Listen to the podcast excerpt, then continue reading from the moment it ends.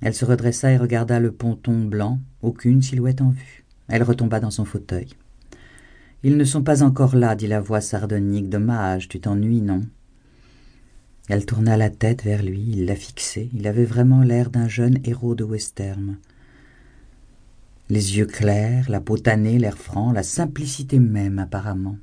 Alan, oui, elle l'avait aimé. Et elle l'aimait toujours un peu quand il le regardait vraiment. Mais de plus en plus, elle détournait les yeux. Alors, on continue? Ça t'amuse? Quel effet ça t'a fait quand je t'ai demandé de m'épouser? Ça m'a fait plaisir.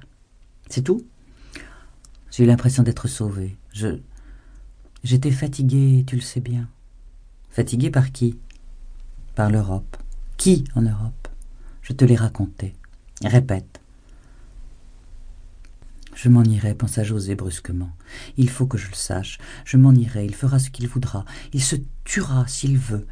Il l'a assez dit, son psychiatre à la noix l'a assez et sa mère. Eh bien qu'il se tue, qu'il devienne fou comme son maudit père, qu'ils mènent tous à bout leurs stupides histoires d'alcooliques.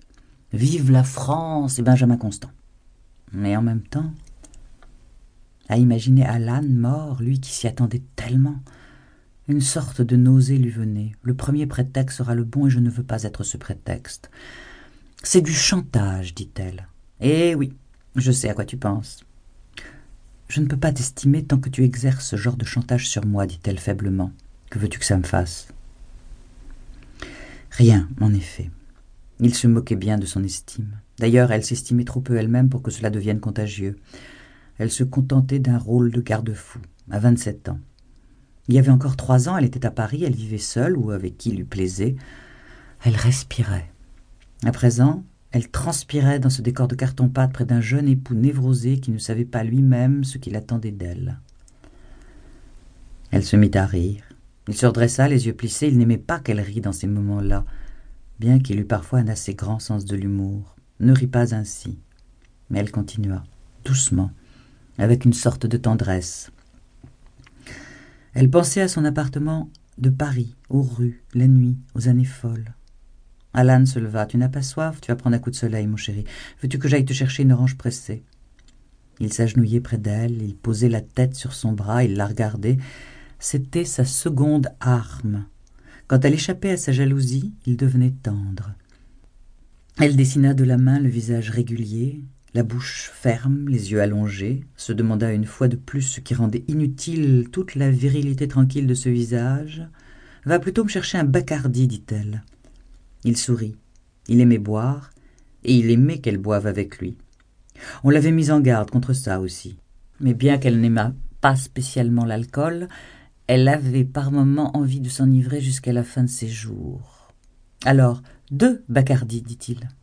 Il lui baisa la main. Une américaine à cheveux blancs et short fleuris leur jeta un regard attendri. Mais José ne lui sourit pas, elle regardait partir l'âne de sa belle démarche d'homme gâté par la vie, et comme chaque fois qu'il s'éloignait, une sorte de tristesse l'envahit. Je ne l'aime pourtant plus, murmura-t-elle. Elle replia son bras devant son visage vivement, comme si le soleil même pouvait lui infliger un démenti. Quand les autres revinrent, ils les trouvèrent allongés dans le sable, la tête de José sur l'épaule d'Alan et parlant de littérature avec passion. Quelques verres traînaient près d'eux et Brandon Kinnell les désigna du regard à sa femme.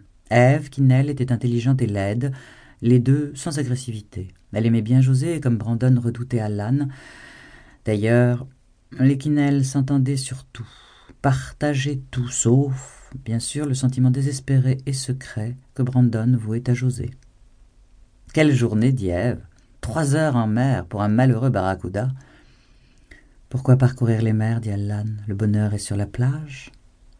Il embrassa les cheveux de José, elle leva les yeux, vit le regard de Brandon sur les verres vides et l'envoya mentalement au diable. Elle avait passé une heure douce, très gaie, le paysage était superbe, Alan brillant et détendu. Qu'importait que quelques bacardis y aient contribué. Elle posa la main sur la jambe dorée de son mari. Le bonheur est sur la plage, répéta-t-elle. Brandon détourna les yeux. Je l'ai blessé, pensa-t-elle. Au fond, il doit m'aimer. C'est drôle, je n'y pensais pas.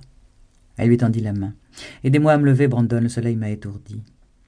Elle avait appuyé sur le soleil. Il lui tendit la main. Bien des gens s'étaient demandé pourquoi Brandon Kinnell, qui ressemblait à un boucanier,